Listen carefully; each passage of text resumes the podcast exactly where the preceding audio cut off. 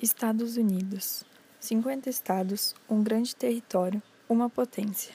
Isso hoje, porque até o século 17 eram 13 colônias e pertenciam à Inglaterra. Como eles se tornaram independentes?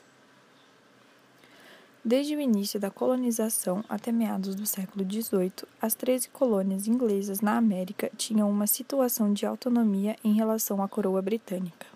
Por exemplo, os ingleses quase não cobravam impostos dos colonos e tinham também liberdade de comércio e liberdade para armar a marinha para defender as terras da colônia. Era um modelo que os historiadores chamam de colônia de povoamento. No século XVIII, isso mudou. A Inglaterra se envolveu em uma guerra com a França, a chamada Guerra dos Sete Anos, e teve uma série de prejuízos para tentar recuperar alguns desses gastos. Eles investiram em novas leis e impostos que mudaram o relacionamento com a colônia, onde esses impostos foram a Lei do Açúcar, que cobrava uma taxa sobre todo melado importado para as três colônias americanas.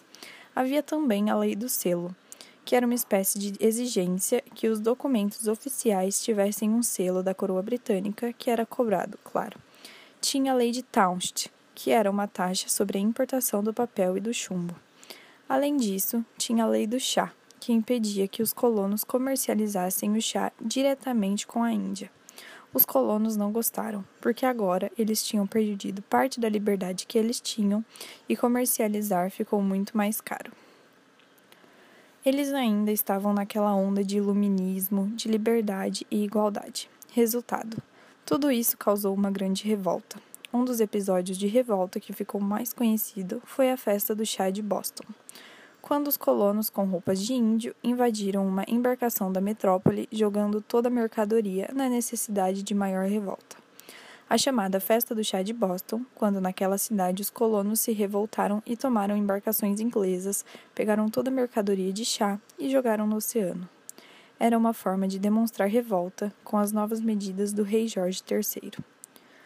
O que a independência das 13 colônias trouxe de novo para o mundo no século XVIII? Logo depois que eles conseguiram a independência, houve uma guerra porque a coroa britânica não aceitou assim fácil.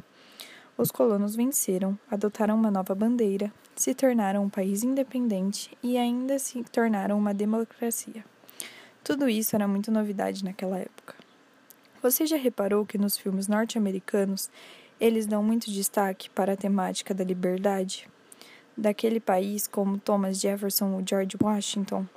Isso porque eles dão muita importância à independência das 13 colônias, que eles chamam de Revolução Americana, que foi como a gente viu quando os colonos se revoltaram contra as leis intoleráveis do rei Jorge III e fizeram aqueles congressos da Filadélfia, primeiro, o segundo chamado, uma declaração de independência, um período de guerra para separar a coroa britânica, o que eles nem sempre dizem é que essa liberdade diante da metrópole não foi uma liberdade para, por exemplo, dentro do país. A escravidão não acabou.